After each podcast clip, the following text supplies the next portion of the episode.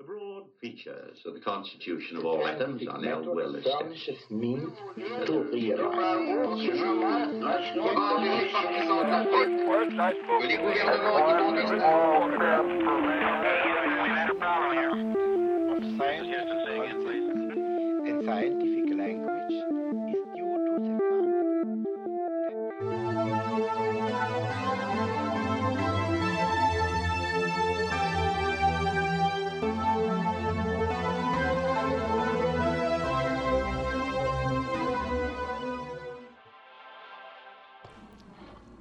Всем привет! О чем сегодня поговорим? о том, как становятся учеными. Попури из твоих мыслей. Что нужно для того, чтобы стать ученым? Это будет подкаст для детей, но не таксистов. Без таксистов. Я всю жизнь задаюсь вопросом, что такое наука и, что, и кто такие ученые. Это несмотря на то, что ты сам всю жизнь был ученым. Да, это помогает, но не снимает вопрос полностью. Я родился ученым. И с шести лет, с возраста, когда я начал себя помнить, я всегда хотел быть либо биологом, либо астрономом. Потом оказалось, что у астрономов слишком много математики, а математика это все-таки не мое. Я в математике полный ноль. И к тому же, как бы звезды не были прекрасны, это гораздо более статичная по человеческим меркам область, звездное небо, по сравнению с живыми существами. И немножко менее интересная. Живые существа – это вершина материальной эволюции, которую мы знаем. Они несравненно сложнее даже звезд. С чего же начинается путь в науку? Путь в науку начинается с образования. Но я бы сказал, что по важности образование на втором месте. Несмотря на то, что это очень очевидный факт. Образование это как воздух. Ранжируя все, что угодно в этом мире, связанное с человеком, воздух мы все равно поставим на первое место, потому что без дыхания человек не продержится и пяти минут. Это с одной стороны, предрейтинговая позиция. Это фундамент, как бы нулевое место. С одной стороны, но все-таки я бы начал с еще более нижнего слоя фундамента, С цокольного этажа. с подземной парковки. Но образование образованию рознь. Так ведь? Да, я для себя делю, например, э, все вузы в России на три категории. Первый тип – привилегированные вузы, типа МГУ, их всего немного, МГУ и еще парочка московских, которые финансируются отдельно от всех остальных прочих. С ними не разрешают ставить глупых и разрушительных экспериментов клеркам. В МГУ даже не было приема по результатам ЕГЭ, как это было в других университетах. Все по-честному, все как раньше. Второй тип – это обычные классические вузы, государственные, где преподаватели пашут по 900 часов в год за гроши и благодаря этому пытаются поддерживать уровень образования. И третий тип – это коммерческие вузы, у которых чаще всего уровень образования такой, что его можно не считать за высшее образование. Там учатся только за деньги, но те, кто их заканчивают, говорят, что, мол, если человеку нужно, с ним будут работать. И действительно, так как там зарплаты хорошие и условия чаще гораздо лучше, чем в государственных вузах, туда уходят часто очень хорошие преподаватели. Но сейчас эта система как-то размывается. Почему? С одной стороны, всякие модерновые эксперименты, которые проводят клерки с государственными вузами, и попытки лохотронить в государственных вузах приводят к тому, что уровень образования падает до такого состояния, что я не могу это назвать часто высшим образованием. Например, в ДВФУ из трех отделений студентов, которым я преподавал, только треть из них я могу назвать действительно студентами университета. Это наши биологи, которые учатся на старых кафедрах, старых школах, отделениях, которые уже 10 раз тоже все переименовали, но на самом деле э, примерная структура сохранилась, остались те же самые преподаватели, как и раньше, как и во времена, когда я учился. А появились новые школы, всякие школы биомедицины, ну и в нашей структуре экологи набирают людей с улицы, которые не имеют не то что отношения к уровню студентов. Они такое впечатление, как будто бы в школу не ходили. Университет начинает брать каких-то тетечек, дядечек, которым нужна магистерская степень, потому что у них на работе требуют. Некоторые из них ничего, но большинство тоже не имеет отношения к уровню университета, к уровню студента вообще. И им это вообще не нужно. Университет стал какой-то шарашкой. и от университета осталась по сути хоть как-то только треть из всех потоков, которые он выпускает. И это на нашем естественно-научном отделении, которое в принципе призвано готовить ученых, а что там творится у гуманитариев, я даже не интересуюсь.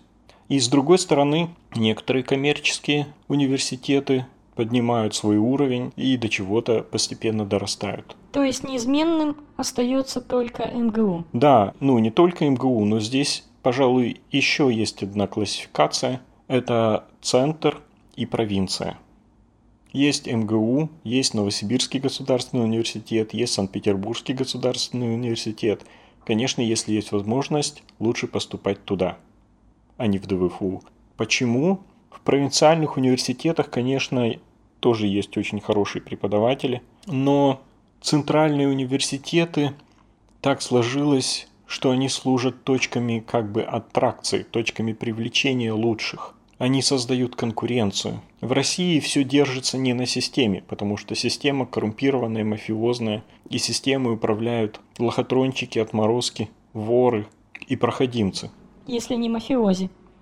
Да. А в России все держится на человеческом факторе. И хотя он в большинстве случаев везде и так невысок, этот человеческий фактор стекается в центральные университеты.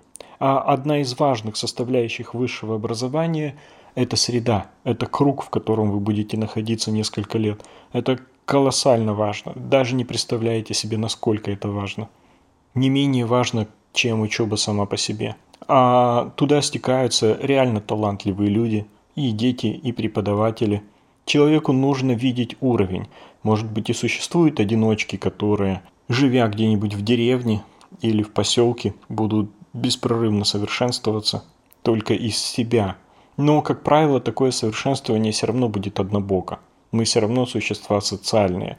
И мы строим себя эволюционируем, опираясь на человеческое окружение – на историю, культуру, образы тех людей, которые встречаем в жизни. И в центральных университетах есть шанс увидеть очень большой процент сверстников, которые умнее тебя, талантливее тебя, активнее тебя, нестандартнее тебя.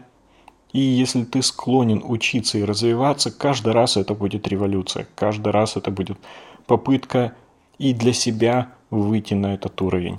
Это ускоряет саморазвитие просто кардинально. А в провинции таких людей просто не остается. Их вообще очень мало в народе, и хватает только на эти центральные вузы. А по структуре как-нибудь высшие учебные заведения различаются?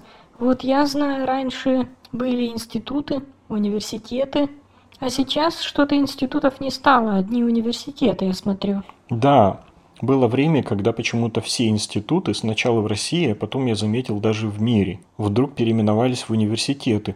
А в чем вообще изначально разница? Как так возможно? А, формально разница я не помню. Но, конечно, от переименования ничего не поменялось. То, что было институтами, стало просто называться университетом. А в реальности различие в том, что институт дает, как правило, техническое, специальное высшее образование, например, готовит каких-нибудь инженеров или врачей. Университет в норме, по-хорошему, готовит младших научных сотрудников. Он может давать любое образование, но это образование должно быть теоретически академическим, в конце концов. Закончив университет, человек может работать где угодно, но должен быть способным стать исследователем. Поэтому университетское образование должно быть более фундаментальным и всеобщим. Здесь в Окленде, например, Оклендский институт технологий, который тоже переименовался в Оклендский университет технологий, предлагал вообще годовые курсы. Ты можешь закончить годовые курсы по какой-нибудь специальности. Э, сколько там предметов? Ну, 2, 3, 4, исключительно специализированных, и получить сертификат, как закончивший годовые курсы. Потом можешь закончить годовые курсы второго уровня и получить тоже сертификат. И так получаешь 5 сертификатов, 5 уровней, и последний уровень это как бы степень мастера. Мастер дегри ты как бы получаешь пятилетнее высшее образование в институте. Вот это вот хороший пример, что из себя представляет институтское образование. В университете мы проходили 65 дисциплин. Одних только физик было 5 штук. И химии было штук шесть. А еще и гуманитарные предметы, и, естественно, научные предметы. Институт, он просто создает специалиста в какой-то области. Университет меняет сознание, создает человека по-настоящему с высшим образованием. Но когда Россия присоединилась к Болонской системе, там стало возможным учиться 3 или 4 года и стать бакалавром. Не обязательно было заканчивать университет с пятилетним образованием, да? Да, можно было стать бакалавром, можно было закончить все пять лет и стать магистром как во многих странах на Западе. Ну, сейчас фашисты в России это все начинают отменять. Не потому, что это плохо, а потому что они возводят новый культурный железный занавес, и типа идут своим путем. Но бакалавриат в России действительно не то чтобы очень нужен. Почему? Потому что вот эти вот это вот 3-4 года высшего образования в России называлось неполным высшим образованием раньше. И, например, получив полное высшее образование, ты становишься, это называлось специалистом, но это можно приравнять к магистр-дегри, и ты становишься как бы младшим научным сотрудником. Магистерский диплом его можно приравнять по уровню уже к научной публикации с проведенным научным исследованием. А бакалавр – это как бы лаборант. Вот у архитекторов есть настоящий архитектор, а есть чертежник. Вот бакалавр – это чертежник у гуманитариев. И когда в стране развитая наука, развитая индустрия, может быть и не нужно, чтобы все становились учеными, чтобы все получали магистерское образование – потому что очень много мест лаборантских, очень много мест и вот в этих высоконаучных, высокотехнологических сферах такого научно-обслуживающего персонала, да и в бизнесе, и в компаниях, где достаточно бакалавра. В России нет большой науки, в России нет никаких технологий, и для того мизера мест, которые существуют в России, чтобы на него попасть, даже магистерской степени недостаточно. Хорошо бы быть кандидатом наук тогда ты будешь конкурентно способен. А наука в России слишком бедная, и университеты слишком бедные, что, бедные, чтобы держать лаборантов на нормальной зарплате. Ученые сами моют пробирки, готовятся для экспериментов или припрягают студентов своих учеников. А научно-технологических компаний в коммерческой сфере тоже практически не существует. К тому же другой нюанс. При таком падении уровня образования, которое случилось в России в 21 веке, даже специалисты и магистры вызывают часто очень большие вопросы. А уж снижать его искусственно, выпуская бакалавров, ну, это тоже не имеет большого смысла. А у тебя было 65 предметов? Да, мне повезло быть биологом, во-первых.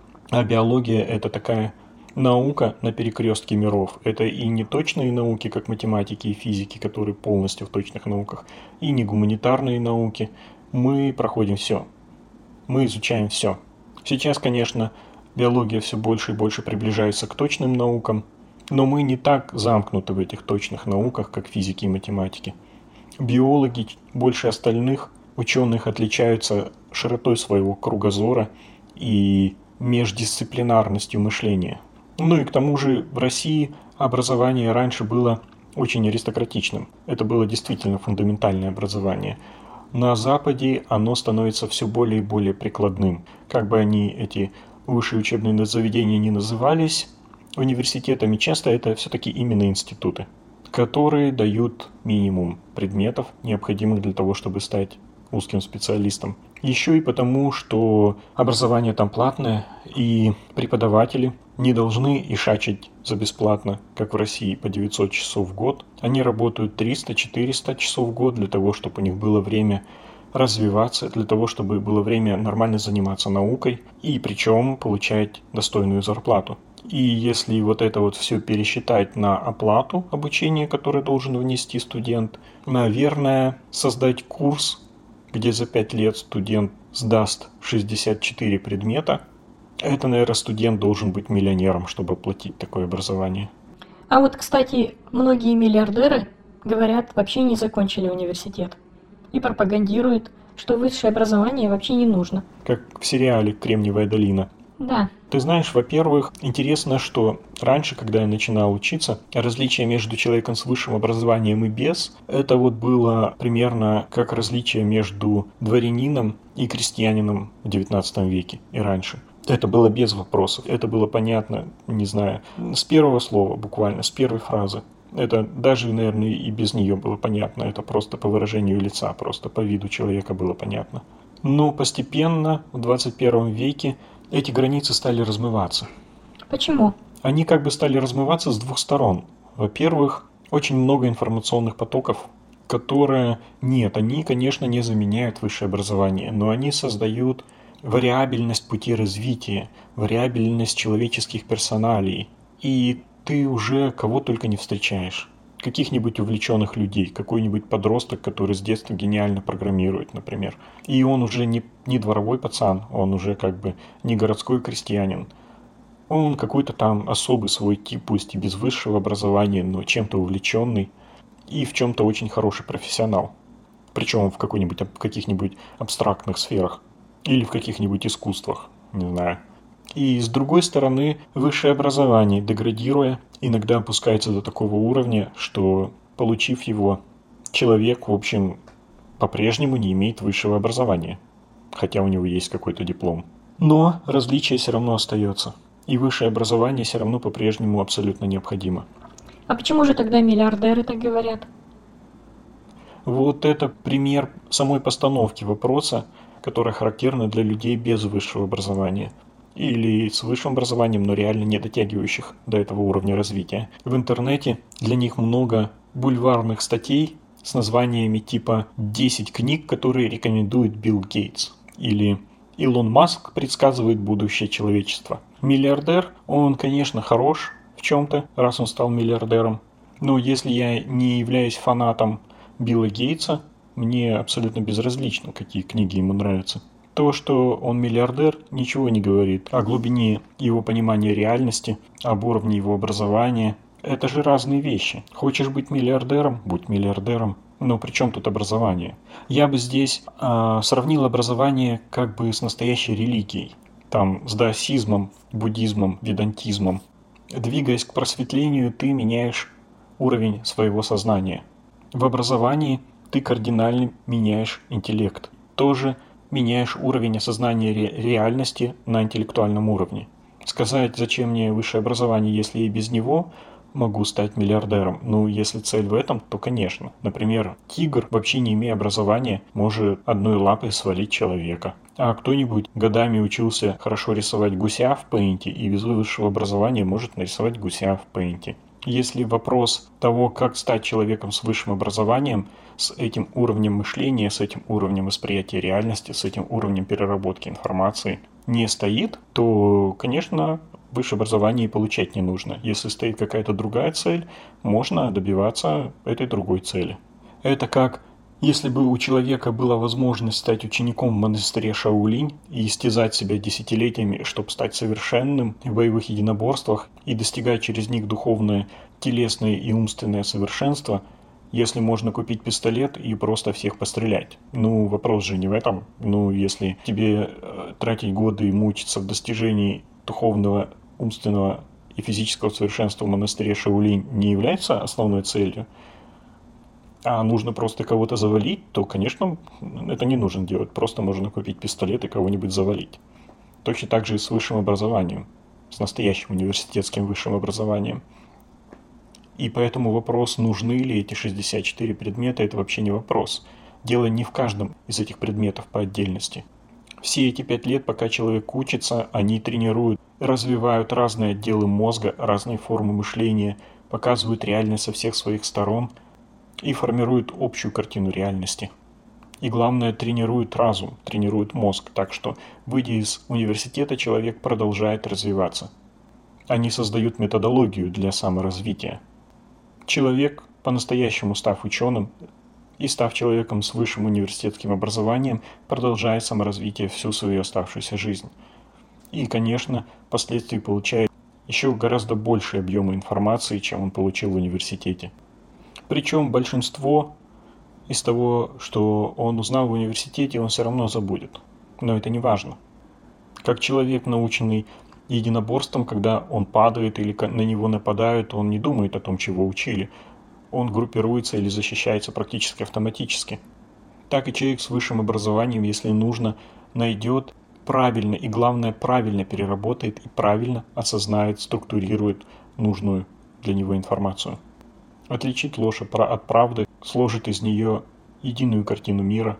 Я знаю людей, которые постоянно смотрят видюшки на ютубе, типа научно-образовательные, научно-популярные. И такое впечатление, что после этого э, с восприятием картины реальности у них становится только хуже и хуже.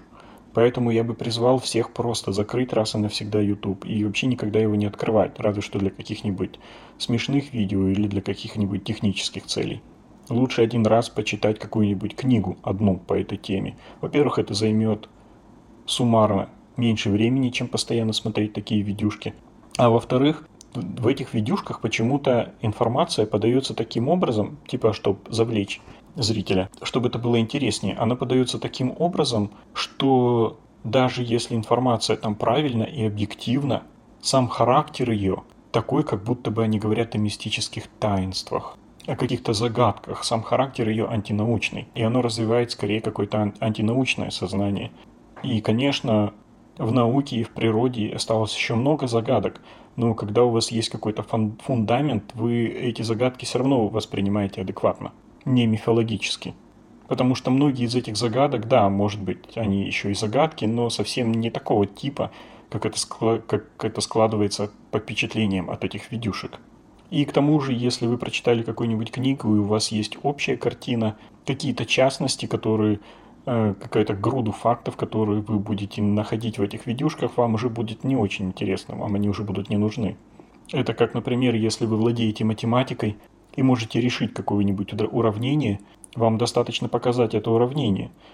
Вы будете подставлять в это уравнение разные переменные и получать разные ответы. Человек, который не владеет математикой и не понимает это уравнение, для него можно просто бесконечно подставлять разные переменные в это уравнение и выдавать ему бесконечный ряд ответов, ответов, ответов. Для него это будет груда цифр, постоянно новая информация – постоянно вновь и вновь продуцируемая бесконечность какого-то нового таинственного знания. А зачем, если это результат решения одной и той же формулы при подставлении разных переменных? Вот фундаментальное высшее образование – это когда ты владеешь этой формулой, и тебе не нужна эта груда фактов. Ты заранее можешь даже предположить, в общем-то, и решать каждый раз не обязательно, какой примерно будет ответ, что ты там увидишь и что ты там услышишь. Образование – это как наука. Чем отличается наука от просто груды фактов. Тем, что наука открывает законы и закономерности, зная которые, эта груда фактов уже становится не нужна. Также и настоящее образование. Вся эта груда познавательных видюшек на YouTube становится уже не нужна. Вообще факты становятся не нужны? Нет, конечно, факты, информация всегда нужна. Но если ты встретишь тот самый факт, который что-то меняет, ты его распознаешь. Опять же, благодаря образованию. Вообще, вот это вот разделение на институты, которые готовят специалистов, более-менее узконаправленных, и университеты, университетов, которые дают по-настоящему высшее университетское образование, это как бы еще такой демократический и аристократический подход к образованию. И в мире сейчас высшее образование все более и более демократизируется. Это просто естественная тенденция, которая вырастает из запросов общества, специалистов с высшим образованием в нашем сложном высокотехнологическом мире нужно все больше и больше. И это уже давно не только люди, которые стремятся к получению высшего образования как такового. Уже давно, я бы сказал, не только такие люди.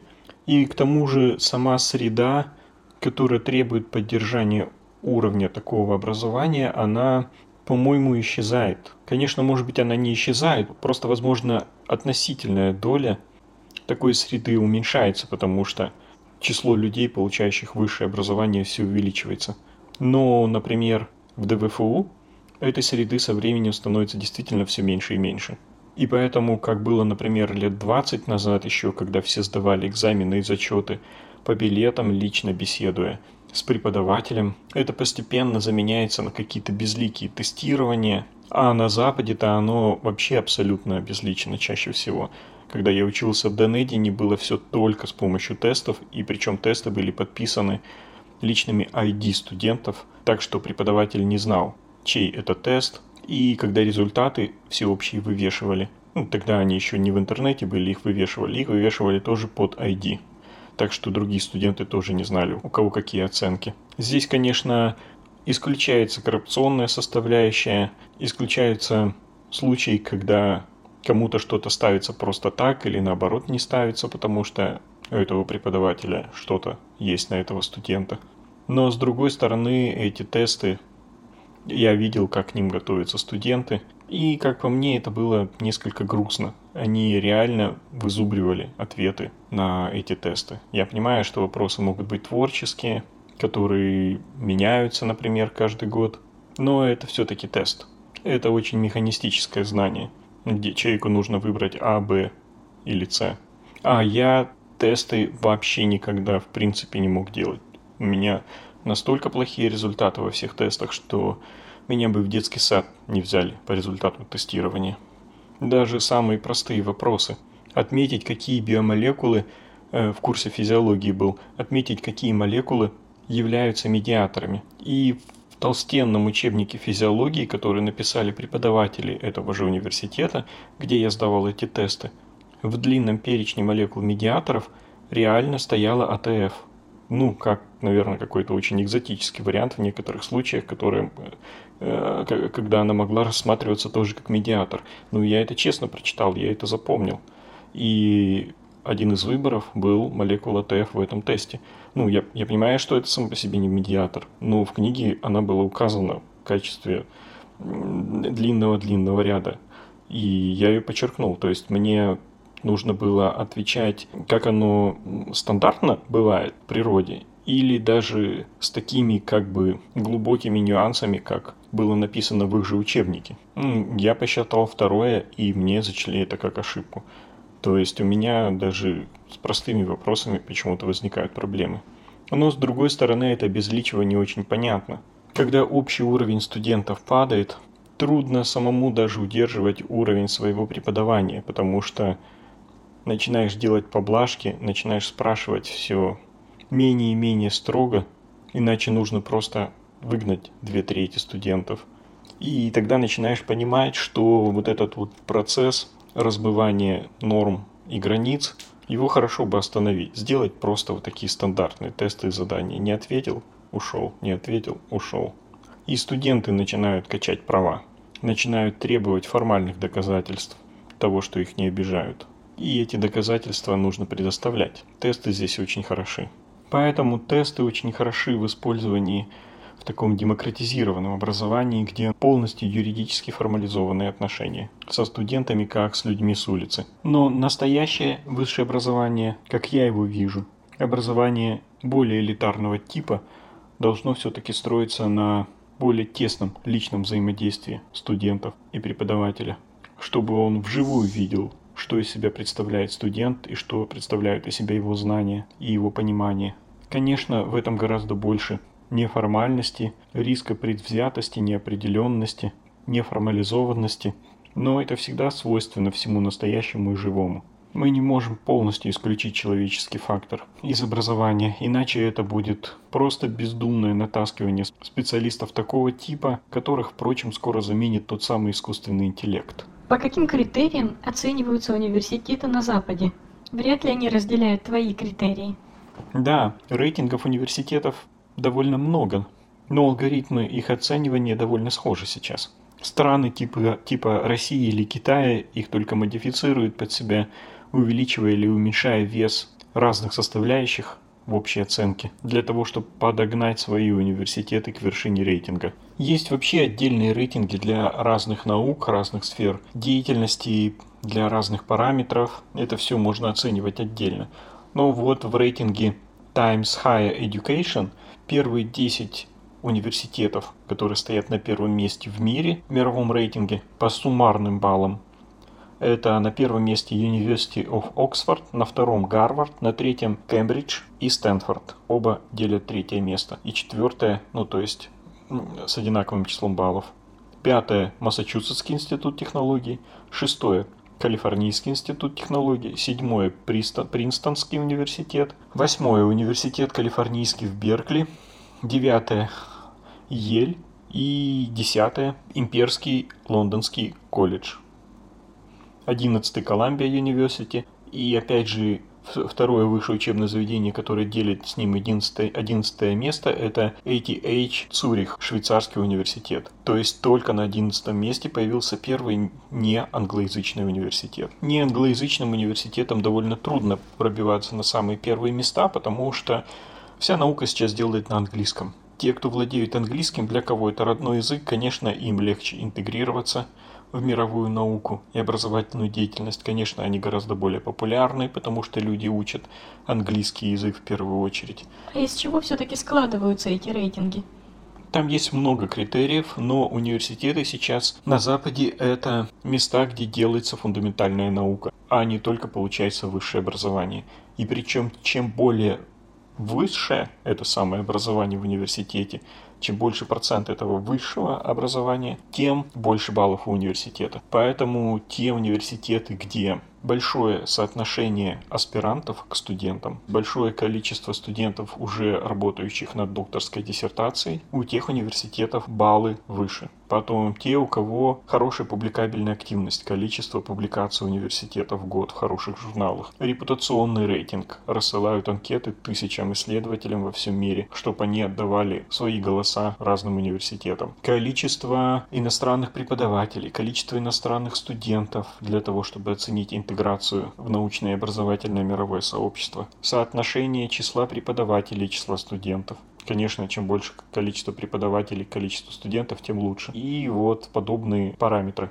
Интересно, что после переименования ДВГУ в ДВФУ, то есть в самый новый период его истории, и до самого теперешнего времени ДВФУ все более и более навостряется лохотронить, имитируя вот эти вот международные рейтинги. Например, число иностранных студентов. Представители университета реально ездят в командировки, проезжая насквозь Индию, Вьетнам, другие страны, бедные страны третьего мира и приглашает тамошних студентов учиться в ДВФУ. И теперь в ДВФУ учатся кучи индусов, каких-то туркменов, узбеков, которые даже по-русски не говорят. Плюс в рейтинге. ДВФУ приглашают как бы иностранных ученых и иностранных преподавателей, ну действительно приглашают, но просто чтобы они были, часто платя огромные деньги. И они, в общем-то, не обязаны даже что-то особо делать. Их цель повышать рейтинги публикаций. Университет назначил единовременное вознаграждение за публикации сотрудникам. И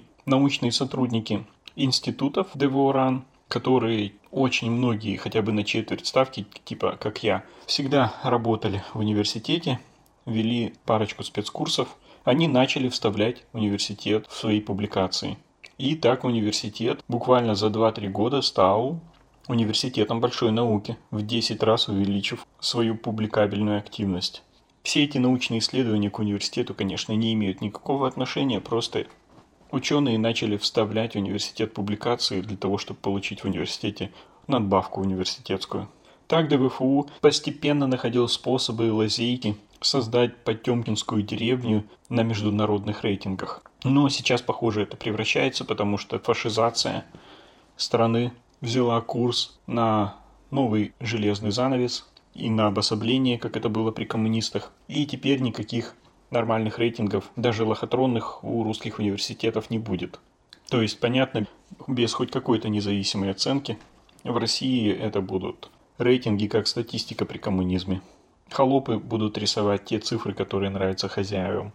Но вообще, если говорить, например, о ДВФУ, то надо понимать, что настоящие хорошие кафедры там будут сокращаться как это происходит и сейчас. И все больше процент студентов будет оттягиваться на всякие лохотронные новые образования, а сейчас появляются новые злокачественные образования на университете. Кафедры, которые дают настоящее образование и способны делать настоящую науку, заменяются лохотронщиками, которые очень хорошо умеют разговаривать с пацанами наверху, имеющими понятно какой уровень. Очень хорошо умеют вешать лапшу на уши, переименовывать, переформировывать, представлять безумные планы, модернизация образования и прочее, прочее, прочее. Привлекать этим, опять же, даже студентов на платные места с улицы. опуская уровень и студентов, и самого университета до той же самой улицы. А, кстати, о, насчет платников в России очень интересно отношение платных студентов к образованию.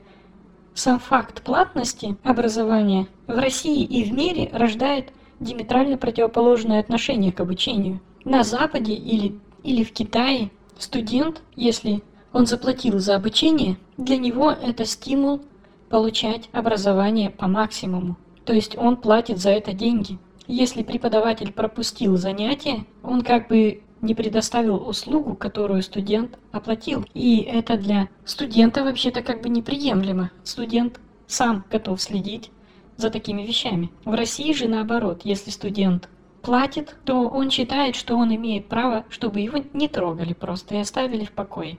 И он может свободно не ходить на занятия и в сущности не учиться. Да, с этим я столкнулся на примере отношения студентов, например, к Кумейко, который практически не ходит на те занятия, которые ведет. Те студенты, у которых я был руководитель от кафедры, как-то рассказывали, что из всего семестрового курса предмета он провел всего 45 минут. И когда я спрашивал, подождите, а почему же вы ничего не делаете, никак не реагируете, никуда не сообщаете, никак, никак с этим не боретесь? Вам что, вот этот курс вообще не нужен?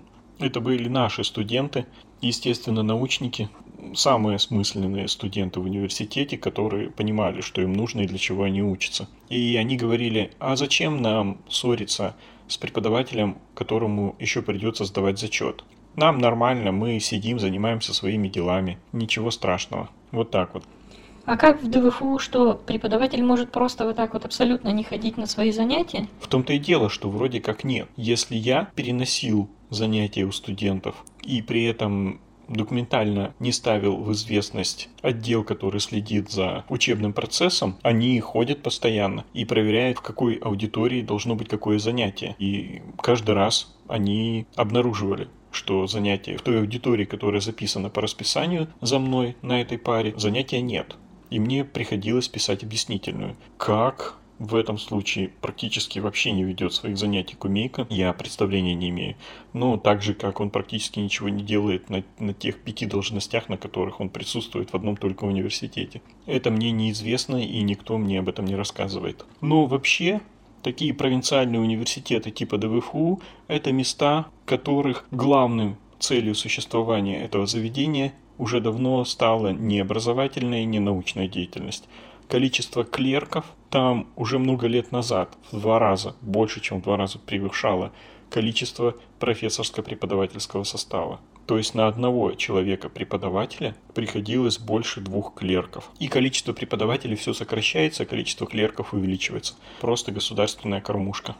Как и все госучреждения в России. Причем клерки имитируют абстрактную деятельность, придумывают все более и более новые отчеты, бумажки, и сами при этом ими не занимаются. Они нагружают ими профессорско-преподавательский состав. Сами же, зашиваясь в собственной бюрократии, месяцами делают то, что положено делать в течение недели, например. И поэтому в университетах, таких как ДВФУ, идет как бы естественный отбор на лохотрон, на то, что хорошо для отчетов на тех, кто хорошо вешает лапшу пацанам наверху, не блещущих образованием, на то, что хорошо понимается клерками. И наука, кстати, в этот список не входит. Настоящая наука требует настоящего каждодневного внимания, расходов. Наука не может существовать в режиме потемкинских деревень, где один кондиционер в лабораторию ставят полгода.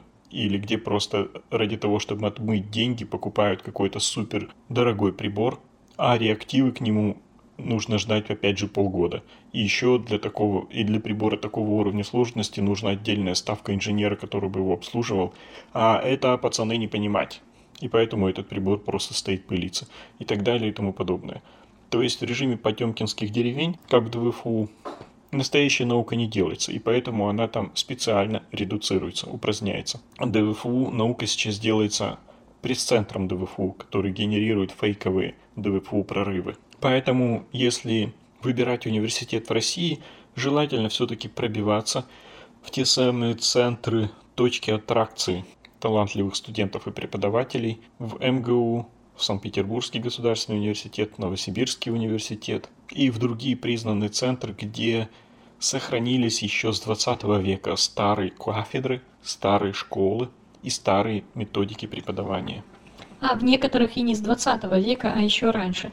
А вот все-таки интересно, в наше время переизбытка всех возможных информационных потоков, книг, доступной литературы, онлайн-лекций, онлайн-курсов, можно ли все-таки в режиме самообучения и саморазвития достичь уровня университетского образования? Вот я сам об этом тоже часто думаю. Теоретически, как бы мне кажется, почему нет?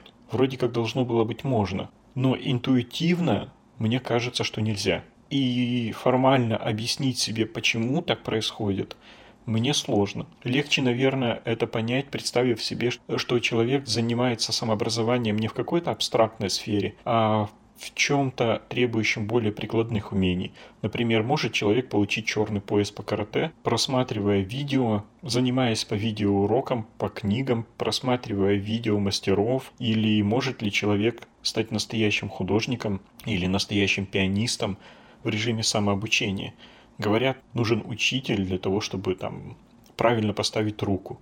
Но даже я не специалист, уже знаю эту информацию о том, что нужно правильно поставить руку и почему нельзя избежать этих ошибок в процессе самообучения. Все-таки, наверное, если как в рассказе Чехова человека запереть в маленькую комнатку на 15 лет, и он ничем другим не будет заниматься, кроме как учиться и самосовершенствоваться. Может быть, в этом случае можно. Но в других случаях слишком высока должна быть у человека мотивация, целеустремленность, слишком светлый и цепкий у него должен быть ум, трудолюбие, способность и желание мыслить и добиваться целей. Может быть, такие люди и существуют, один на миллион. Но, скорее всего, если уж человек обладает такими талантами, то ничего не мешает ему не мучить себя а пойти все-таки в университет и быть там одним из лучших, получить нормальное университетское образование. Так, а почему ты поставил образование все-таки на второе место? Что же для тебя стоит на первом месте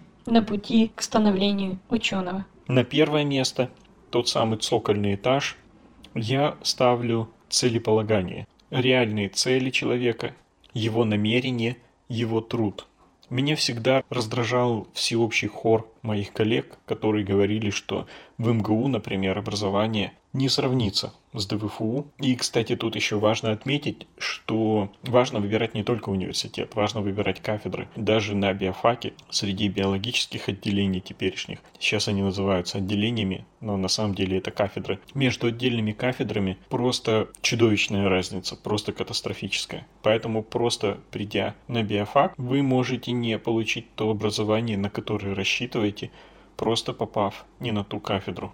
А можете вообще попасть в место, постоянно пробивающее дно, каким, например, в нашей биологической школе являются экологи. Поэтому выбирать нужно хорошо. Даже кафедру – это не мелочь. Даже отделение.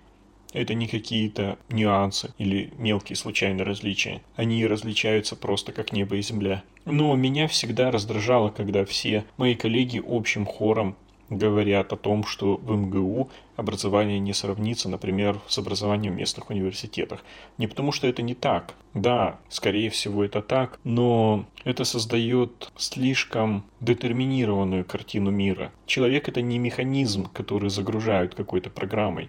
Да, какой-то уровень э, у университета и у кафедры все-таки необходим. Уровень такой, благодаря которому в вашем сознании действительно произошел бы качественный переход. Вы стали бы профессионалом, ученым. Но если этот уровень вашего университета есть, то дальше вы в процессе жизни, в процессе всей своей деятельности все равно будете получать гораздо больше информации, которую вы получите на протяжении пяти лет учебы в университете. И вся ваша жизнь, весь, вас, весь ваш путь, это будет бесконечной ступенью бесконечного восхождения. Университет – это только начало. И все люди идут по этим ступеням по-разному. Есть те, которые как получили тот самый уровень, какой бы он прекрасный МГУшный не был, так на нем и остаются. И никуда дальше не двигаются. А те, которые двигаются дальше, пусть за еще 5 лет, пусть еще за 10 лет, в жизни становится видно, что они, двигаясь таким образом, начинают превосходить тех, кто не двигается и не развивается, что бы он изначально не закончил. Поэтому еще важнее чем образование – это цели и намерения. Даже интеллект, в принципе, не на первом месте. Хотя он должен быть достаточен для того, чтобы человек хотя бы выработал вот это правильное целеполагание. Если для человека вопросы развития, а дальше в процессе его научного творчества вопросы познания – это не просто какие-то абстракции, это часть его жизни, его «я», его личности. Это не просто рабочие вопросы с 9 до 5, то только в этом случае человек чего-то достигнет. И это самое главное – это должно действительно быть частью его жизни и его личности. Ну и на первых же курсах, чем раньше, тем лучше, студент должен найти себе научного руководителя и вливаться в научный коллектив. Найти себе хорошую лабораторию, хорошего научного руководителя – это так же важно, как и найти себе хорошую кафедру. То есть это не что-то абстрактно высокоуровневое, о чем можно подумать позже, и если нашел хоть какую-то уже хорошо. Абсолютно нет. Плохой руководитель, у которого вы будете только мыть пробирки, или который не будет вставлять вас в публикации, или который сам плохо публикуется, не настоящий исследователь. Это просто потерянное время. А если это какой-нибудь больной плохой коллектив, то это урок постоянно постоянных депрессий, испорченных нервов, закулисных игр, каких-то иерархий и прочего дерьма, с которым лучше в жизни не сталкиваться. Поэтому, выбирая руководителя, нужно смотреть в базах данных на его публикации, на импакт-факторы журналов, в которых он публикуется, на отношение к сотрудникам в его коллективе, на того, кого он берет соавторство из уже существующих студентов и аспирантов, на то, есть ли там возможность дальше остаться в аспирантуре. Это очень важно, потому что чаще всего остаются в аспирантуре в своих коллективах, в которых уже прижились со студенчества. То есть остаются уже свои люди в аспирантуре. Но это если у коллектива есть возможность набирать аспирантов, если будет место для них. Это нужно все узнавать заранее. И в России, в отличие от Запада, где вся, особенно фундаментальная наука делается в университетах, в России в университетах наука не делается. Хотя бы потому, что преподавательский состав нагружен это к 700-900 часов занятий в год и нормальной наукой им заниматься просто некогда. Поэтому в России как раз наука в научно-исследовательских институтах. И прежде всего нужно пробиваться туда. Ну, а на Западе это университеты. Да. У нас в ДВФУ многие студенты-биологи делают так. Они заканчивают бакалавриат в ДВФУ, то есть у себя в провинции, а потом поступают в магистратуру в Санкт-Петербургский университет или уезжают за границу. То есть самые базовые знания, школу университетскую, уровень бакалавриата, первые 3-4 года можно пройти у себя в провинции. А чем ближе к специализации и настоящей науке, тем важнее быть в университете с качественным образованием и с хорошей наукой. И с первого же или второго курса можно пытаться куда-нибудь пойти в лабораторию учеником, присоединиться к какому-нибудь коллективу чтобы участвовать в работах, в которых ты будешь соавтором в публикациях, участвовать в конференциях молодежных и обычных, писать молодежные гранты. Обычно для молодежи намного больше всего, чем для не молодежи. Целые кучи грантов, целые кучи конференций, целые кучи стажировок и прочих-прочих возможностей. А это время, где можно хватать из разных источников и за бесплатно. А молодежь это до скольки лет? Ну, в России молодой научный сотрудник считается до 35 лет. Отдельно бывает для студентов, отдельно для аспирантов или вместе для студентов и аспирантов, или для студентов, аспирантов и молодых научных сотрудников. Опять же, хороший коллектив и хороший университет, и хорошая кафедра. Как я говорил, это тоже среда. Среда крайне важна. Почитайте, как в Массачусетском технологическом когда-то создавались первые компьютеры – как студенты там ночевали, там буквально жили, кто в самом институте, кто в трейлере, припаркованном через дорогу. Это среда, о которой мечтает каждый настоящий молодой ученый. И сравните, например, с ДВФУ, где просто зона, и все на замке. И мордовороты на входе вас шмонают. Но, с другой стороны, оставаясь в Владивостоке, можно практически не бояться конкуренции. Знаете, как в анекдоте?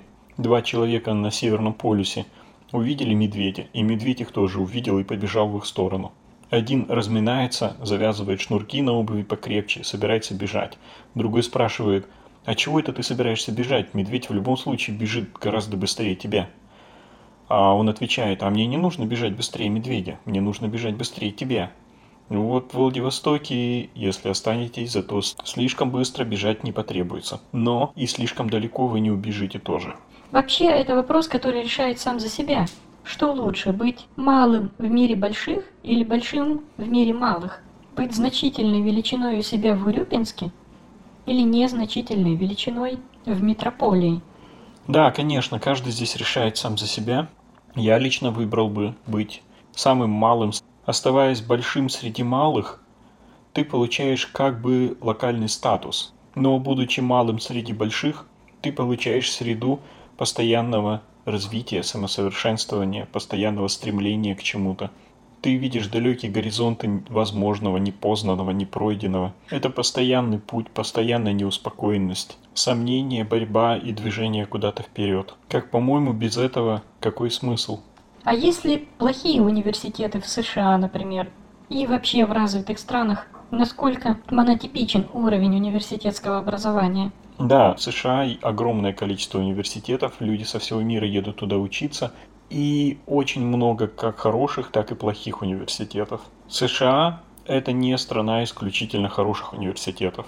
Просто их там тоже достаточно лучших в мире. Но есть и сотни никаких университетов. Большинство университетов частные, платные, каких-то государственных стандартов особо там нет, и поэтому уровень университета определяется прежде всего его репутационным рейтингом. Просто люди знают, какой уровень у какого университета, с какого университета приходят специалисты какого уровня, где какая наука, где сколько каких публикаций по каким дисциплинам, где какие школы продвинутые, а где какие не очень – специалисты в своей области это все знают. И вот такие вот провинциальные университеты, которые никакие, диплом которых ничего не стоит и ничего не значит, называются в Америке, интересно, Siberian University, сибирские университеты. И часто э, в CV запись о дипломе с такого университета – это скорее минус в вашем жизнеописании для работодателя, чем плюс. И еще интересно, что в этом случае, например, если вы подаете на работу из страны, которая находится вне вот этой вот системы репутационного рейтинга, из какого-то университета, который в Америке вообще неизвестен, какой он плохой или хороший, то это даже лучше, чем если бы у вас в резюме стоял известный, но плохой университет. Лучше закончить реально Siberian University, чем американский аллегорический Siberian University. Тогда работодатель будет вообще не смотреть на ваш университет, потому что он не понимает, что это значит, хорошо это или плохо. Он будет смотреть сразу же на ваши публикации и на другие строки вашего резюме. И возьмет в первую очередь вас, а не вашего американского конкурента, который закончил ничего не значащий и ничего не стоящий за штатный американский университет.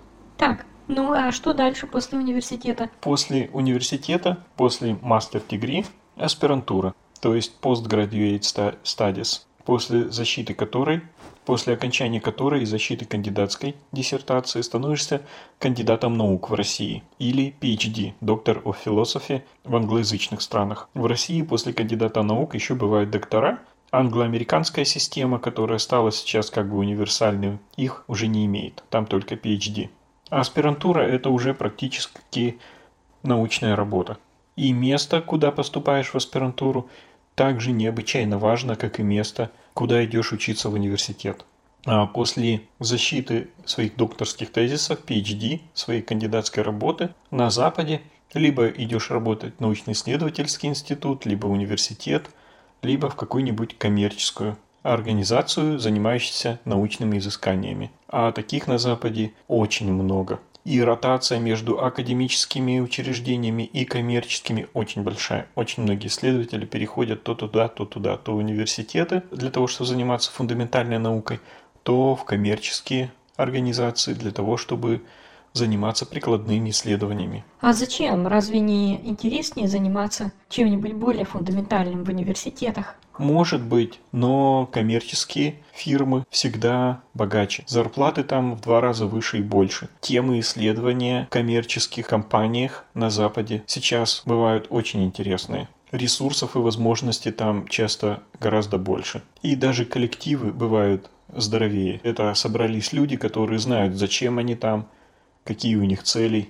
Это не какой-нибудь абстрактный профессор, который всю жизнь сидит на одном месте, все его ненавидят, но уволить его невозможно. Но в лучшем случае на Западе после защиты кандидатской, так называемой, после защиты э, PhD-тезис, лучше всего выиграть постдок-грант. Грант для молодого ученого, который в Америке в среднем 100-150 тысяч долларов на три года. Это не очень много, потому что на эти деньги человек покупает все, что ему нужно – а работая в институтах, иногда и платит за, за свое рабочее место и за аренду того оборудования, которым он пользуется. А еще иногда и нанимает двоих людей. И такую организует мини-научный коллектив, мини-лабораторию на время работы над проектом. Если все пойдет хорошо, исследование сложится удачно, будут хорошие публикации, интересные результаты, человеку с большей вероятностью дадут следующий грант и следующий, и так он будет жить и работать дальше. А если нет, он может пойти в университет, там будет заниматься наукой и преподавать на постоянной ставке. Там он не окажется на улице, если ему вдруг не дали гранта. Да, вот интересно, я как-то недавно увидела визуализацию самых крупных работодателей во всех американских штатах.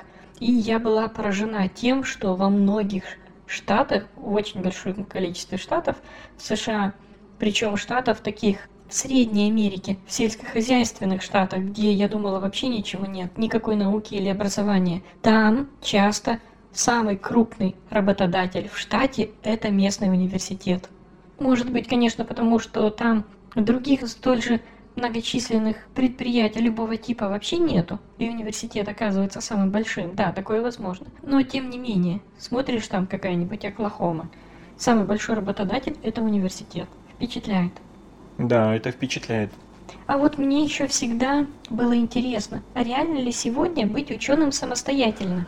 Реально, но в очень ограниченных областях. И особенно эти области ограничены, если ты живешь в России. Как-то я получил грант, не очень большой, и поэтому мне институт перечислил деньги на мою личную карту. И я пытался покупать лабораторную посуду и какие-то реактивы со своей картой, то есть как частное лицо. И оказалось, в России сейчас ты как частное лицо купить вообще ничего не можешь. И причем грант продолжался два года, и если в первый год хоть кто-то мне что-то продавал, во второй год они отказались продавать вообще все. Даже лабораторную посуду, даже чашки Петри, даже пластиковые чашки Петри и пластиковые мензурочки. Абсолютно ничего. Они просто, ни одна фирма не имела дела с частным лицом вообще. Если ты не при структуре в России, ты абсолютно никто. Ты просто, ты даже не букашка, тебя вообще не существует. Ну а в свободном мире, да, это возможно, но в очень ограниченных областях, потому что наука сейчас становится все более глубока и специализирована. Ну, если у тебя много денег, ты можешь устроить у себя в особняке, в общем, абсолютно современную лабораторию, потратив пару миллионов долларов, а еще лучше миллионов пять, и работать, конечно, в свое удовольствие.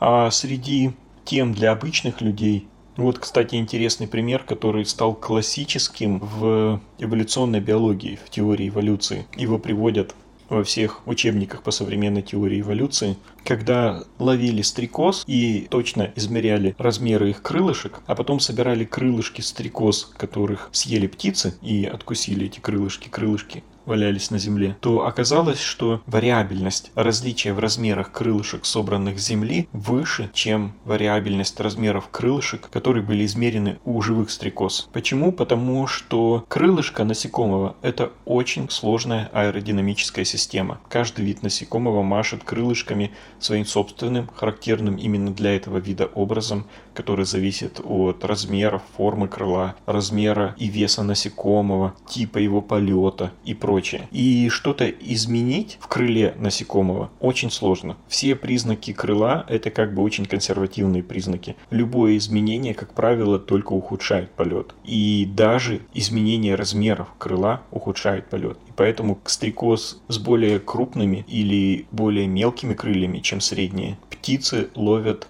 чаще, потому что такие стрекозы летают хуже.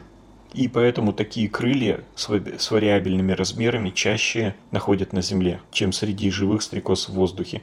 Это пример стабилизирующего отбора. То есть вариабельность в природе всегда появляется. Продолжают рождаться стрекозы с чуть-чуть отличающимися крыльями, но это оказывается признак, который не способствует их выживанию.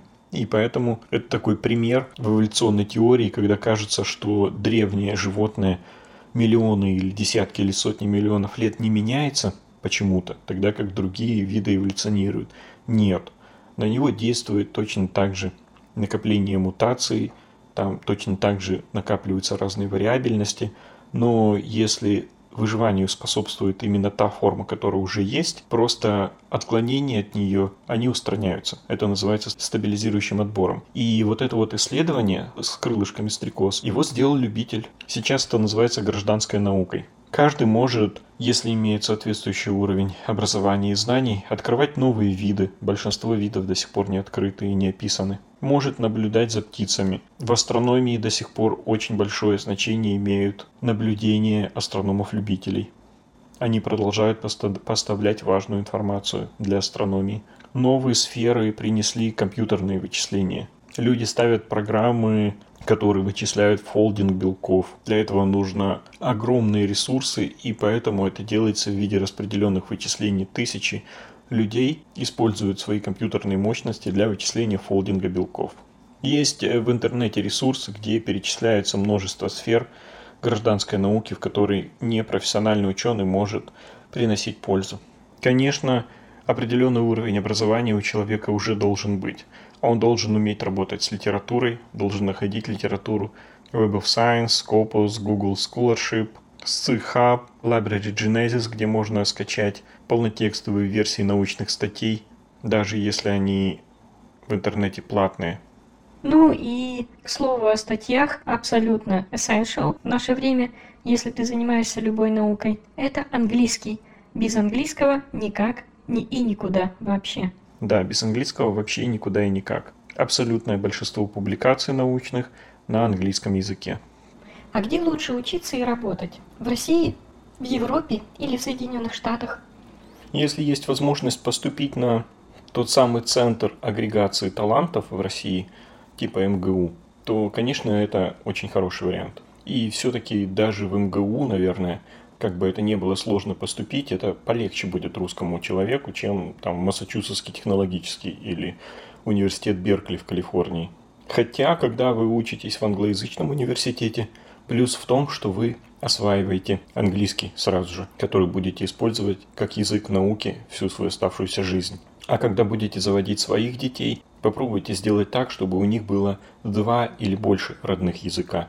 То есть не просто, чтобы они там рано начали учить английский, а чтобы действительно они учились говорить в том возрасте, когда ребенок только еще учится говорить, сразу на двух или большем количестве языков. Ну или чуть позже попали в такую языковую среду, где смогли бы выучить второй язык как родной. В общем-то, и в 6 лет ребенок может выучить второй язык как родной еще. У меня сестры так сделали. И даже постарше, чем в 6 лет. Многие западные университеты мне совсем не нравятся своей гипердемократичностью, специализированностью, малым количеством курсов. Но, с другой стороны, человек, который хоть раз попадал в, в этот оазис, в городок западного университета с центральными зданиями в готическом или викторианском стиле, стоящими посреди парка, в таких университетах тоже хочется учиться. А для тебя лично университет был важен? Для меня лично университет был всем. Для меня университет был вторым рождением. Он был абсолютно определяющим событием моей жизни. Причем не только сам университет сам по себе, а именно мой курс, та среда, в которой мне выдалось учиться. Поэтому здесь стоит еще помнить, что университет это не только университет, где человек получает высшее образование – Это те самые люди, которые становятся или не становятся друзьями на всю оставшуюся жизнь. Это как бы школа, она как тюрьма. Если вы, конечно, не посещаете какой-нибудь особый частный колледж, то это как улица или тюрьма. Там все в перемешку. Школа, она как бы почти ничего не значит, поэтому. Университет – это первый специализированный контакт с миром и с жизнью, когда в одно и то же место приходят люди с общими интересами, наклонностями. Так, по крайней мере, должно быть. Биологи, физики, математики, гуманитарии, они все разные. И это первое место, где можно встретить своих людей, где в контакте с этой средой узнаешь самого себя и определяешь всю свою последующую жизнь. Если бы я заканчивал университет где-нибудь на Западе, то есть в абсолютно чужеродной мне культурной среде, ну, этого опыта бы у меня вообще не было. Конечно, у очень многих нет этого опыта и в своей стране, потому что они поступили не туда, и ничего общего их университеты, их курсы, их отделения не представляют. Но поэтому, по крайней мере, нужно выбирать университет получше, кафедру получше, направление получше. Работать ученым на Западе сложнее – потому что в большинстве случаев наука вся основана на грантовой системе. Вы не получили грант, идете куда хотите. В России ученый вы просто клерк. Не получили грант, сидите на зарплате, чай пьете. Вас никто с института не выгонит. Можете хоть всю жизнь сидеть. Если хотите неспешно работать для души, Российский институт само то. С большим процентом нулевого балласта, который вообще ничего не делает, Бежать слишком быстро, по крайней мере, точно не надо, потому что треть сотрудников вообще никуда не бегут. Но на Западе, если у вас есть намерение стать действительно настоящим ученым, вы найдете большую науку. Вы будете делать историю, вы будете совершать настоящее открытие, потому что и материальные, и интеллектуальные, и организационные ресурсы для этого там-то они и есть как раз, там-то наука и делается. А есть различия между Америкой и Европой? В Европе в разных странах по-разному, разный уровень развития. В Европе самая мощная наука, пожалуй, в Германии. Да и устроиться туда легче всего, потому что ученых немцам нужно очень много. У них гигантский потенциал, это просто супер нация, у них всегда всех не хватает. Но русским людям там одиноко и депрессивно.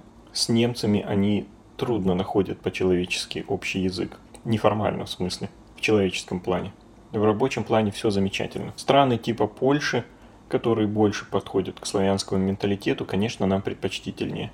В Америке тоже очень много работы, но в Америку стремится весь мир. В Америке самые лучшие условия, самые гигантские перспективы, но и самая большая конкуренция, как правило. Все зависит от того, кем вы хотите стать. Типы ученых – это, наверное, как типы монахов.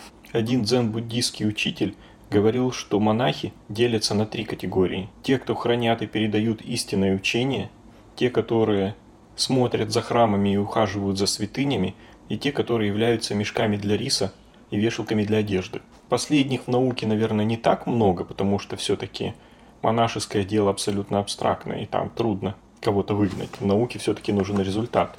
И поэтому большинство ученых просто копают руду. Их можно сравнить с присматривающими за святынями и храмами. Они делают какие-то очень мелкие частные исследования, которые непонятно кому нужны, разве что в большой своей массе. Часто на ежегодной институтской конференции или на ежегодных школах-конференциях слушал доклады одних и тех же людей из года в год. Особенно химики, которые выделяют какие-то новые вещества из морских организмов. Организмов этих миллионов, веществ этих и их вариантов, в каждом из них миллионы, можно выделять бесконечно. И вот один год какая-то молекула, другой год какая-то молекула, третий год какая-то молекула и их совершенно не различаешь. Или кто-нибудь изучает какую-нибудь, какие-нибудь э, молекулярные особенности и биологические свойства какой-то молекулы. И вот он один год рассказывает о методике изучения этих свойств, другой год рассказывает, ты слушаешь и не можешь понять, в чем же разница в том, и не можешь отличить от того, что он рассказывал в прошлом году. Ну, то есть просто ты же это не запоминаешь, это вообще не твоя тема. Ты просто помнишь так смутно, что было что-то то же самое вроде как.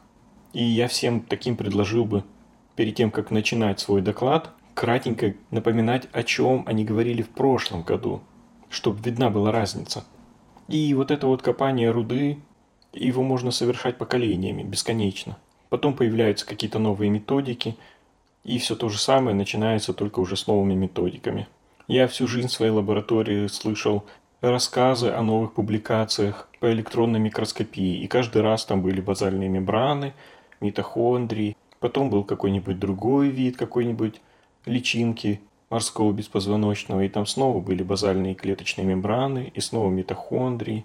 И я все время спрашивал себя, а в чем смысл бесконечно их резать и видеть одни и те же, или какие-нибудь там варианты базальных мембран, митохондрий, внутриклеточных включений, эпителиальных выстилок. И какую-то более-менее общую картину начинаешь видеть обычно, когда докладывается завфлаб или завкафедры, которые с ископания руды, свойственного обычным научным сотрудникам, поднимаются до общебиологических обобщений, экологических, эволюционных. И тогда это становится действительно осмысленно и интересно. Просто им единственным это нужно. Они единственные оказываются настоящими учеными. Как-то однажды на одной из химико-биологических школ конференции на морскую экспериментальную станцию приехал Игорь Адамейко, русский ученый из Ростова, который работал тогда в Каролинском институте в Стокгольме и был одним из первых исследователей, кто открыли и разработали метод Single Cell Transcriptomics. И он делал доклад о своей работе. А эта работа была, они взяли эмбрион рыбки Данио на разных стадиях развития, от нескольких сот до нескольких тысяч клеток. Разбивали этот эмбрион на клетки и делали Single Cell Transcriptomics полный для каждой из клеток эмбриона. Десятки тысяч генов для каждой клетки и во временном развитии, на всем раннем эмбриональном развитии этого эмбриона, когда уже начинают появляться отдельные линии клеток, отдельные ткани закладываются, зачатки органов и профили изменения всех этих десятков тысяч генов в каждой клетке на протяжении вот этого периода развития. Это была какая-то абсолютная фантастика. Для большинства ученых в мире – Высшее достижение, которого достигают очень немногие, это публикация в топовых журналах типа Nature и Science. И тут я слушаю доклад по работе, которая просто настолько выше, чем любая Nature и любая Science. В ней такой объем материала и фундаментального, и технического плана. И они три года над этим уже работают, и все еще статью по этой теме не опубликовали. Настолько это будет концентрированная работа. Настолько это будет мини-революция в биологии. И после Игоря Домейка я всех этих копателей руды просто совсем перестал воспринимать. Я и до этого мне это было сложно воспринимать. А тут, ну, просто все стало совсем безнадежно.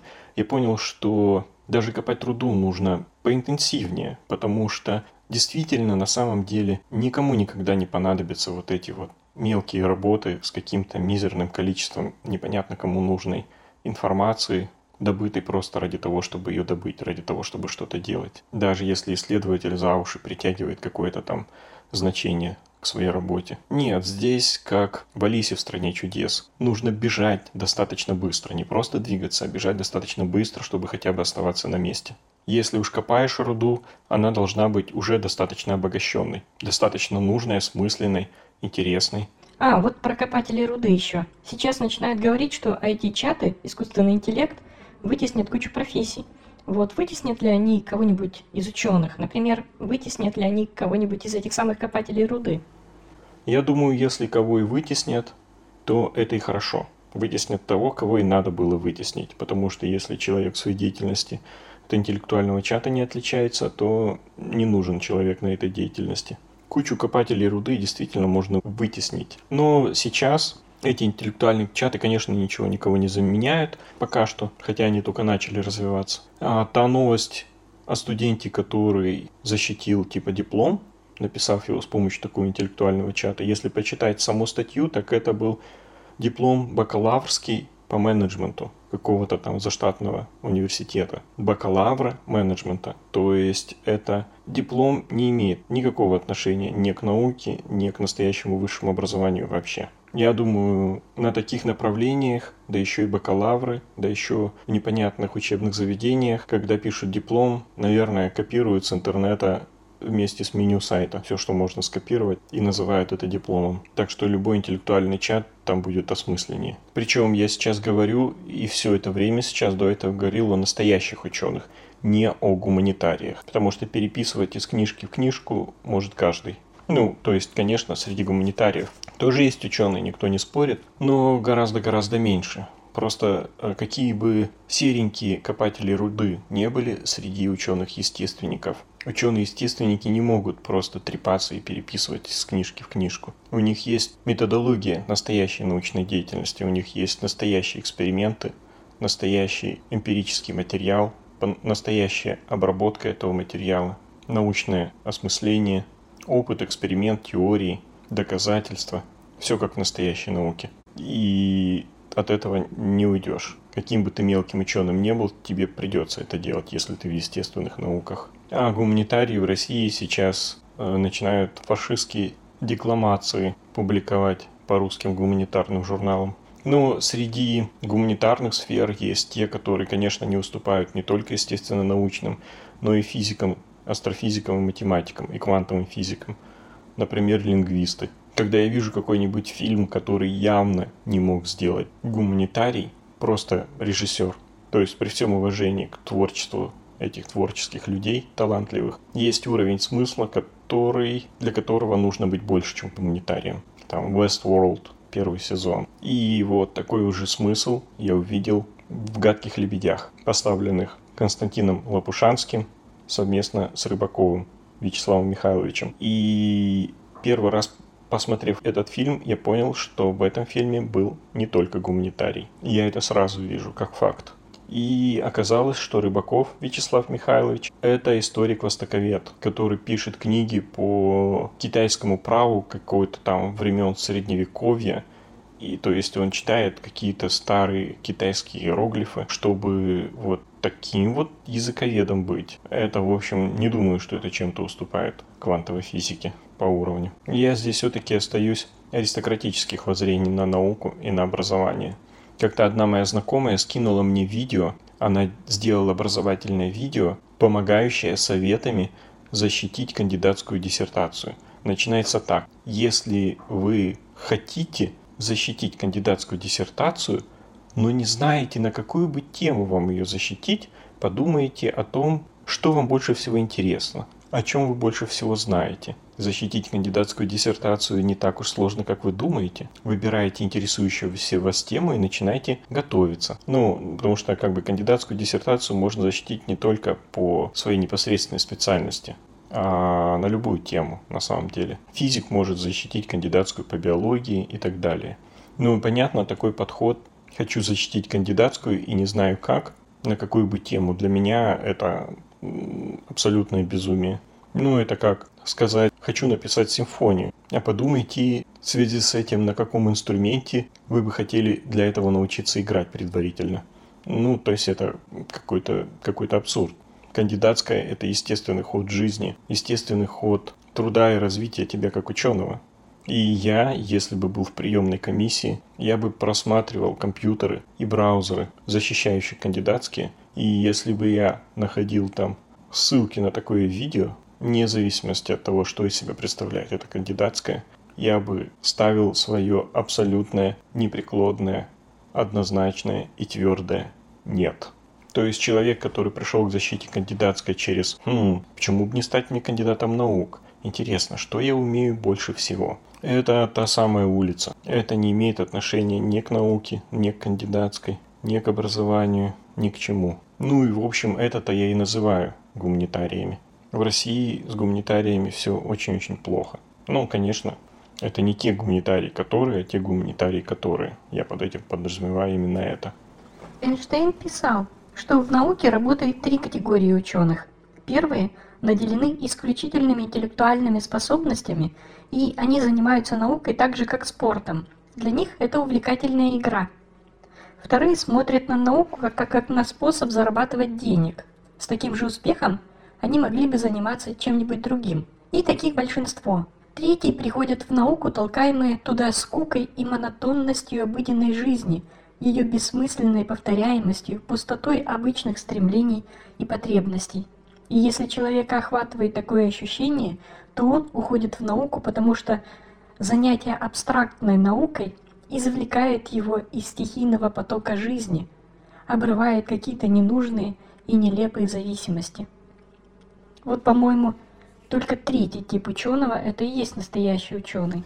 Да, Эйнштейн, судя из этого описания, тоже так считал. Хотя первый тип я, по-моему, никогда не встречал или, по крайней мере, не распознавал в своей жизни. Видимо, такие интеллектуалы в основном идут в самые высокоинтеллектуальные сферы науки, физику, математику, может быть, химию. Я бы в русских реалиях немножечко модифицировал классификацию Эйнштейна. К первому типу я отнес бы менеджеров в науке. Это очень активные, умные, деятельные, предпринимательные, экстравертные. Вот, они действительно в науке могут зарабатывать деньги, создают научные коллективы, и вообще они играют очень важную роль в западной науке, в науке стран первого мира, больше, чем в русской. Они создают приклад, они создают те самые фирмы, коммерческие фирмы, занимающиеся наукой. И я бы не отнимал у них, у многих из них, привилегии тоже называться ученым. Все-таки, несмотря на мой аристократизм в отношении научного творчества и научной среды, менеджеры двигают нашу цивилизацию вперед и делают эту науку не играми при дворе китайского императора, а действительно наукой цивилизации, которая реализуется становится частью нашей цивилизации, частью нашей жизни и благодаря этому так быстро эволюционирует. Менеджеры от науки есть и в России. Потом зарабатывание денег, тех самых, которые большинство, в России я бы так и не сказал. Не такие уж они деньги зарабатывают. Я бы сказал, что, ну да, получение зарплаты скорее. Что это люди, которые нашли хорошее, теплое, спокойное место научных сотрудников. Те самые, которые копают руду. Еще я в наше время выделил бы мастеров в науке, методологов. Часто они просто становятся инженерами и обслуживают других ученых, а часто они сами остаются учеными, но методологического плана. Создают и совершенствуют методики. Часто не способны к слишком большим обобщениям, но имеют золотые руки, технические навыки, и они тоже важны. И все-таки самый главный, самый последний тип мы все оставляем для самых-самых настоящих ученых. Да, для тех, кто в конце концов все-таки стремится к познанию. И для кого познание – это объективная потребность. Но в сегодняшней науке это познание – это же микропознание какое-то. Да, может быть, но познание есть познание. К тому же люди по-настоящему склонны к познанию. Они же склонны к обобщениям, к концептуализации своего знания, к выводу его на какой-то фундаментальный уровень. А какие науки будут самые на коне на протяжении 21 века? Я раньше думал, что 20 век, например, был веком инженеров, а обычный человек с высшим образованием, самый заурядный, как правило, это был инженер. А 21 век это будет точно так же веком биологов в любой их форме например, биоинженеры. Но теперь понимаешь, что инженеры никуда не деваются, количество их не уменьшается, они не отмирают, они по-прежнему также нужны, только это совсем другие инженеры. Сейчас появилась 3D-печать, 3D-конструирование, самообучающийся искусственный интеллект, опять же, как-то этому обучающемуся интеллекту дали задание сконструировать велосипед – и он методом генетических алгоритмов начал вычислять наиболее оптимальную форму конструкции велосипеда. И у него получилась очень интересная модель с такими множественными обтекаемыми как бы перекладинками, что-то вроде пористой кости живого организма. То есть она получилась очень биоморфной. И склепать старыми методами такую форму очень сложно. Но сейчас ее можно легко напечатать на 3D принтере. И понятно, почему этот искусственный интеллект сам пришел к такой биоморфной форме, потому же почему к ней приходят и живые существа. И с этой 3D-печатью и с этим искусственным интеллектом, я думаю, очень скоро такие механистические формы наших машин, построенные по законам эвклидовой геометрии с правильными окружностями, углами, прямыми линиями, сменятся на более естественные биоморфные формы. Пористые, дырчатые, перетекаемые плавно друг в друга, соединенные под разными углами, они оказываются более оптимальной формой, чем вот эти вот эвклидово-угловатые, которыми пользовался человек. Просто у него до появления 3D-печати не было возможности создавать биоморфные формы. Появляются нанотехнологии, появляется молекулярный инжиниринг. Мы только начинаем на самом деле учиться у природы. Поэтому инженерам на новом уровне будет столько же места, как и в 20 веке. А вот программисты говорят, могут отмереть с появлением искусственного интеллекта.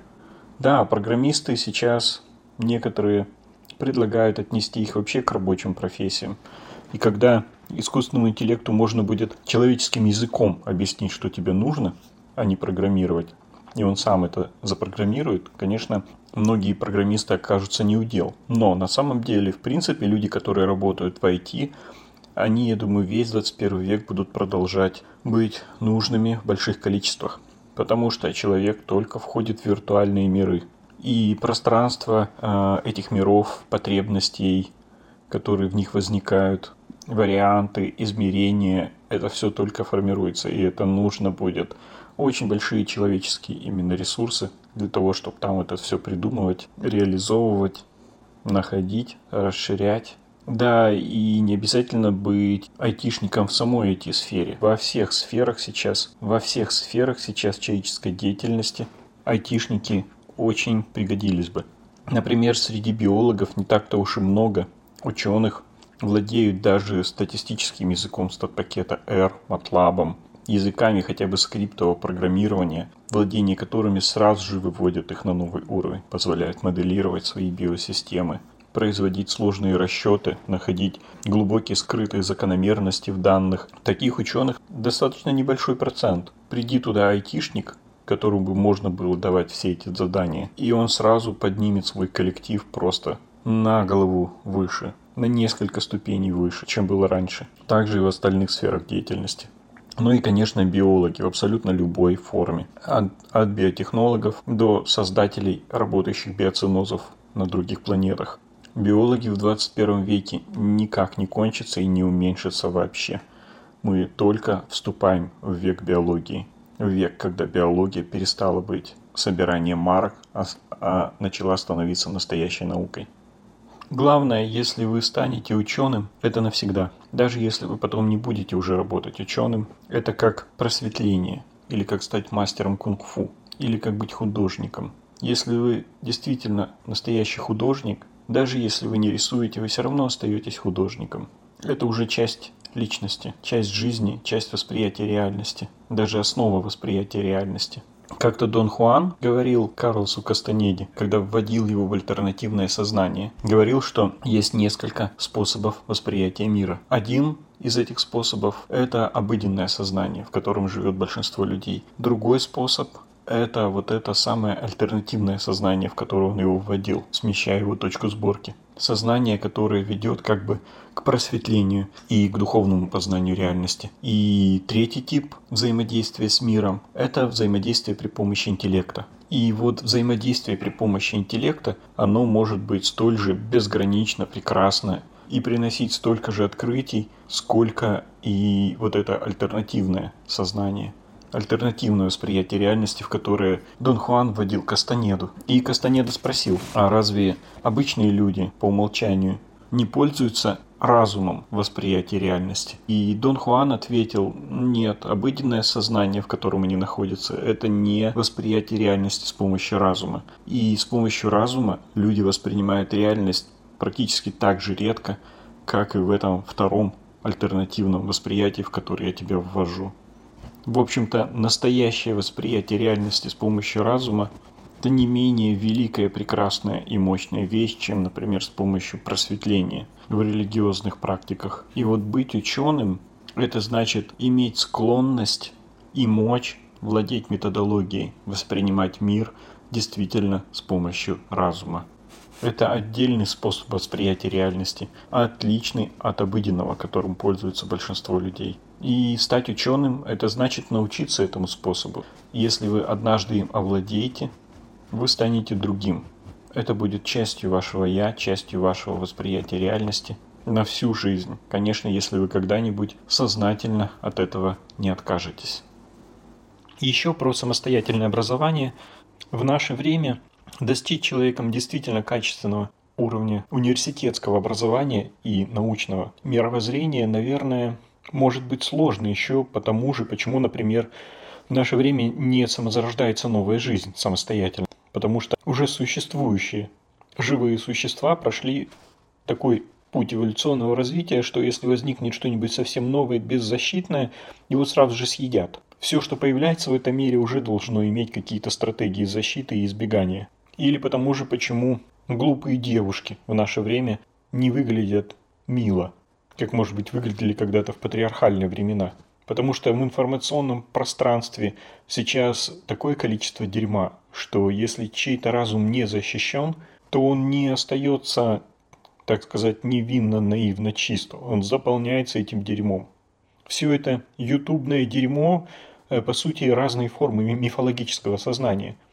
И они гораздо проще усваиваются и гораздо легче заполняют разум, чем настоящая культура или научное мировоззрение, которыми обладают даже далеко не все ученые. Мифологическое сознание забивает буквально все щели.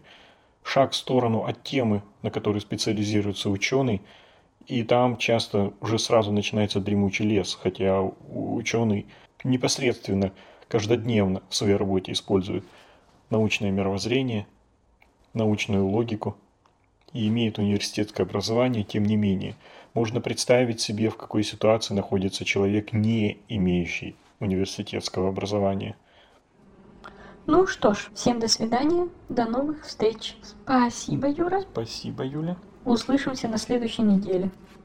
Всем пока.